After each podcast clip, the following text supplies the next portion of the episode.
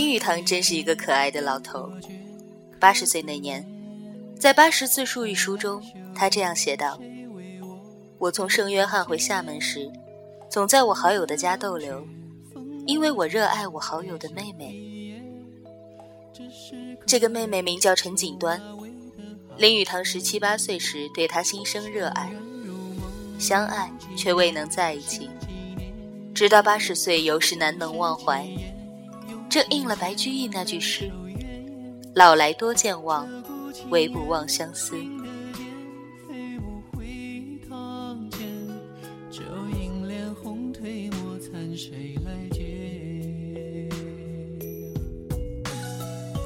有一次，陈锦端的嫂子去香港探望暮年久病缠身的林语堂。当听说陈锦端还住在厦门时，他双手硬撑着轮椅的扶手要站起来。高兴地说：“你告诉他，我要去看他。”他的妻子廖翠凤虽然素知他对陈锦端一往情深，但也忍不住说道：“雨堂，不要发疯，你不能走路，怎么还能去厦门？”想想也是，他颓然坐在轮椅上，喟然长叹。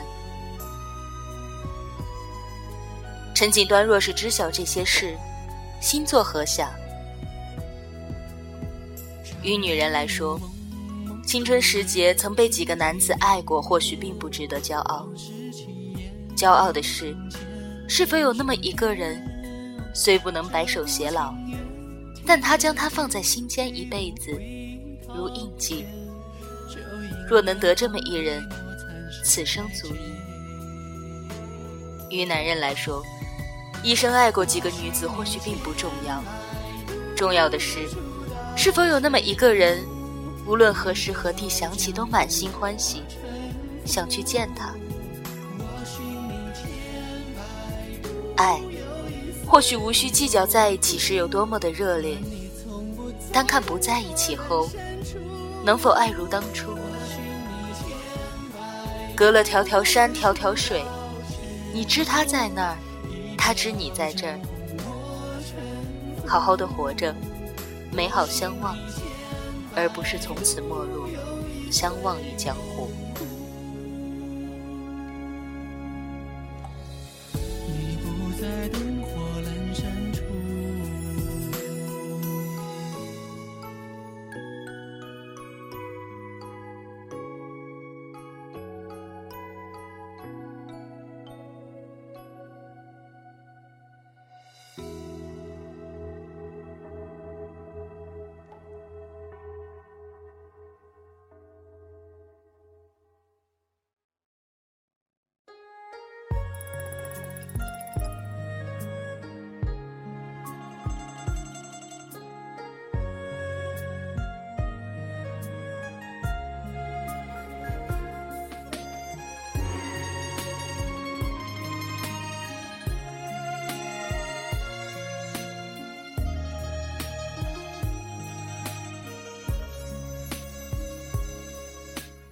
遇见陈锦端前，林语堂喜欢一个叫赖伯英的女孩。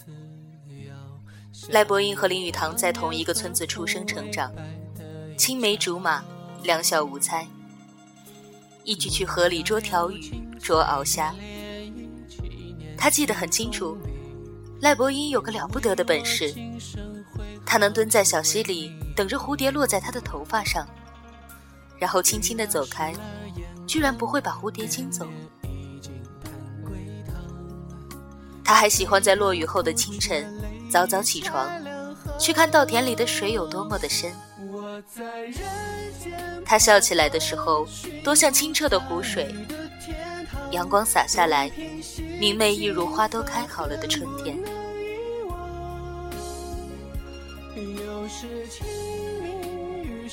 是否每个男人的生命中，都有那么一个女孩，一起成长，谈天说笑？天真无邪的年纪，许下许多美好的诺言。他说娶她为妻，他说非她不嫁。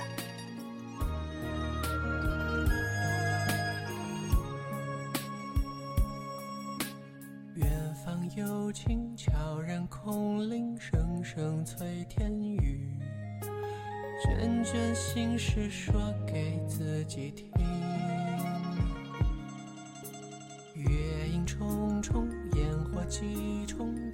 林语堂爱赖伯英，赖伯英也爱林语堂，只是后来，一个远走他乡求学，急于追求新知识，见识新天地。而一个留在故乡，他的祖父双目失明，他要孝顺祖父，最后嫁给本地的一个商人。人人都说，初恋是男人一生都无法解开的魔咒。后来，林语堂常常还会想起，在故乡有个女孩，她行走在清晨的稻田里。风吹树，树上积雨落，湿了她的发梢和她的蓝色棉布长衫。他忽然就笑起来。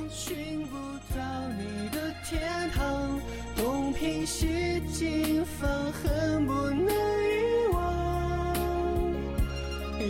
是清明雨上，这句寄到你身旁，把你最爱的歌来轻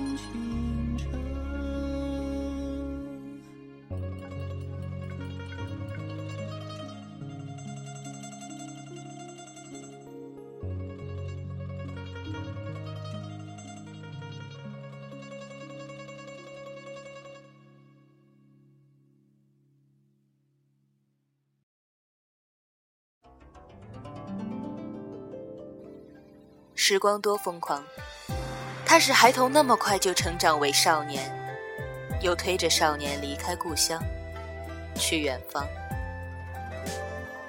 一九一二年，林语堂去上海圣约翰大学读书。这个少年很优秀，在大学二年级时，曾接连三次走上礼堂的讲台去领三种奖章。这件事曾在圣约翰大学和圣玛丽女校传为美谈。然而，于林语堂来说，最好的事是在这儿认识了陈锦端，两人陷入热恋。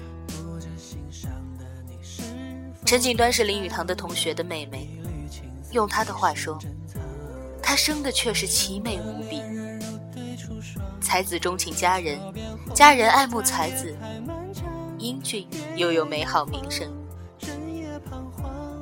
一切就像小说一样。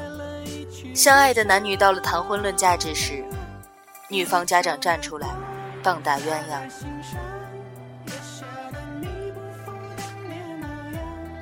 陈锦端出生名门，他的父亲是归侨华名医陈天恩，而林语堂，他不过是教会牧师的儿子。虽年少多才，那又如何？门不当户不对，陈锦端的父亲看不上他。这事情其实寻常，哪家父母不想为自己的女儿物色一个金龟婿呢？他爱她，她也爱他，但他们中间横亘一条河，这河不比银河。王母娘娘拔簪画河，而牛郎织女终是夫妻，年年七夕尚能鹊桥相会，而他和她，隔河相望。无桥可渡，绝无成亲的机会。陈父不给这对恋人渡河之桥，但他愿意为林语堂搭另一座桥。陈父和林语堂说：“隔壁廖家的二小姐贤惠又漂亮，如果愿意，她可做媒。”这廖家二小姐就是廖翠凤，她的父亲也很不简单，是银行家。在当时的上海颇有名望，林家父母倒是很满意陈父的提议，要林语堂去廖家提亲。父母之命不可违，林语堂去了廖家。廖翠凤对林语堂的才气早有耳闻，又见他相貌俊朗，十分欢喜，她愿嫁他为妻。想想多算出。他心中挚爱陈家姑娘，却要和陈家隔壁的廖家姑娘订立媒妁之约。可是他能做什么呢？许多年后谈及此事，他无不感慨。在那种年代，男女的婚姻是由父母之命、媒妁之言决定的。但最终令他下定决心娶廖翠凤的，或许是因为廖母和女儿说，雨堂是个牧师的儿子，家里没有钱。是的，廖母也不看好这门亲事。但是廖翠凤很干脆又很坚定地回答：“穷又有什么关系？一个姑娘，生于富有之家，却不嫌弃你贫穷，不怕嫁给你吃苦受累。那么除了爱她、娶她，努力使她过上好生活，男人无以为报。于是，林语堂和廖翠凤定下婚事。”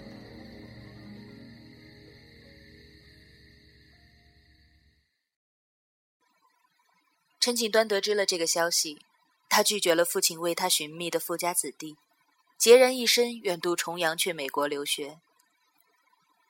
爱情是两个人的事，而婚姻却是两个家庭的交涉。他的心上人将娶他家隔壁的姑娘，在这场不见硝烟的战役里，他也是伤兵。如果他和他都奋力争取，铁了心在一起。那么结局又会是怎样？可是他和他都没有去做，他们爱得太过于冷静，他们都是爱情的逃兵。没有谁知道，每当回首这段爱情往事，陈锦端是怎样的心情。历史只简短的记载，陈锦端留学归国后，多年不婚，一直单身独居，直到三十二岁那年。他与厦门大学教授方希畴结婚，长居厦门，终生未育，只是抱养了一对儿女。是否可以猜测，女人若不爱男人，即使有婚姻，也不愿意和他生儿育女呢？不过，这究竟只是猜测罢了。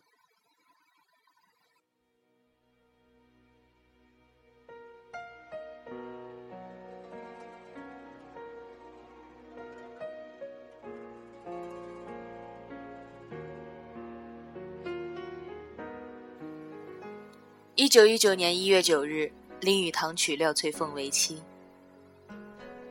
结婚的时候，林语堂做了一件奇事，他把结婚证书一把火烧掉了。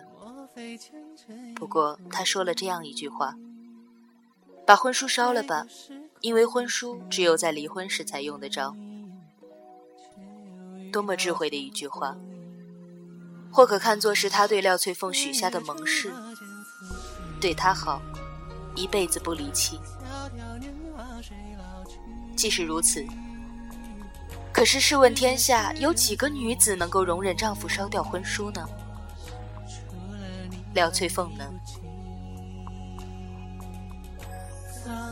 廖翠凤生于富贵之家，但她却能快乐的和丈夫一起过平常日子。婚后有很长一段时间，他们生活辛苦。不过巧妇不会难于守米之炊，简单的饭菜她亦是能做的花样百出。实在揭不开锅时，她默默当掉首饰维持生活。这样的女人，要林语堂如何不对她刮目相看，如何不爱她？他知林语堂心中一直不曾放下陈锦端，但并不计较。居住在上海时。他常常邀请尚未婚配的陈锦端到家中做客。每次得知陈锦端来，林语堂都会很紧张，坐立不安。孩子看见了，颇为不解，便问妈妈。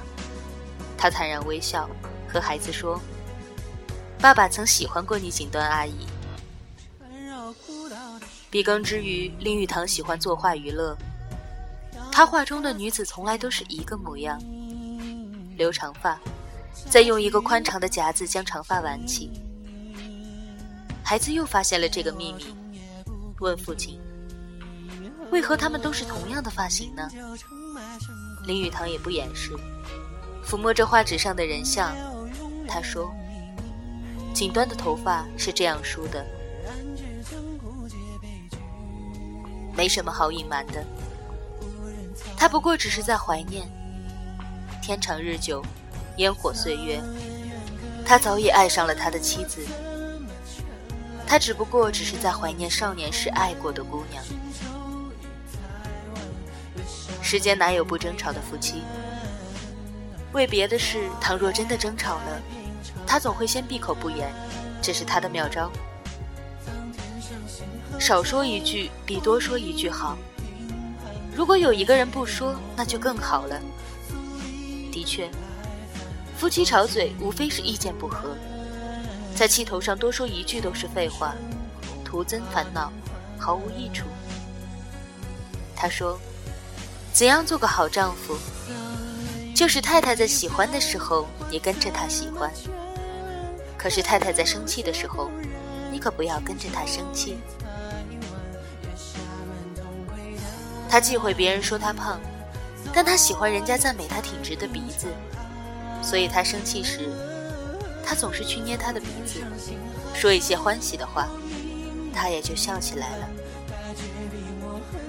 这样一对夫妻，多好！谁说先结婚后恋爱不可以呢？林语堂说，婚姻就像穿鞋。穿的日子久了，自然就合脚了。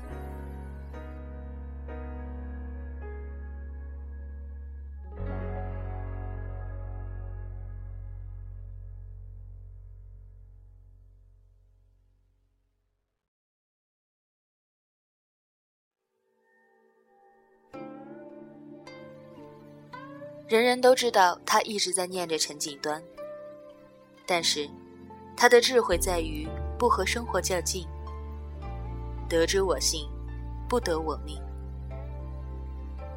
旧情人再好，往事多美妙，不过都是过往。最重要的是怜取眼前人，和在一起的这个人好好生活，岁月静好。我们现代人的毛病是把爱情当饭吃，把婚姻当点心吃。用爱情的方式过婚姻，那没有不失败的。他说：“把婚姻当饭吃，把爱情当点心吃，那就好了。”其实，生活的道理人人都懂一箩筐，然而懂得又能做到的人，却是太少。结婚五十周年是为金婚，那一年。林语堂送给妻子廖翠凤一个婚章，上面刻了美国诗人詹姆斯·惠特·孔莱里的一首《老情人》：“同心相牵挂，一缕情依依。岁月如梭逝，银丝鬓已稀。幽冥倘异路，仙府应凄凄。若欲开口笑。”除非相见时，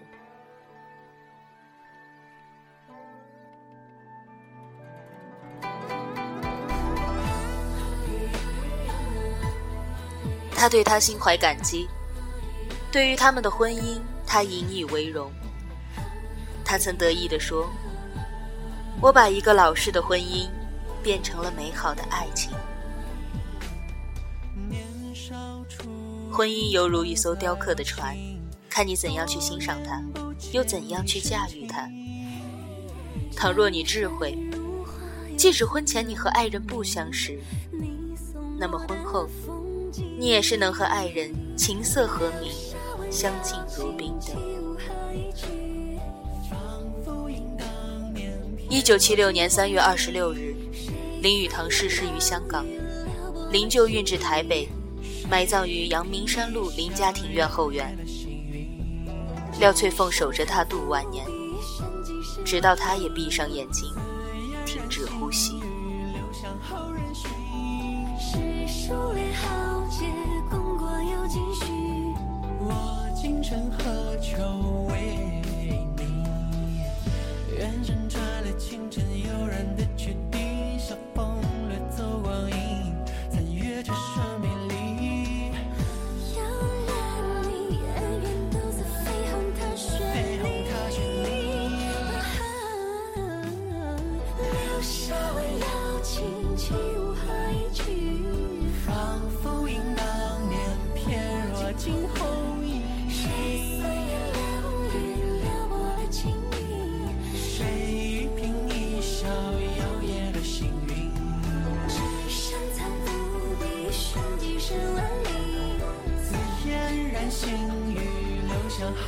好人心。是数列豪杰，功过有几许？我今生何求为你？我今生何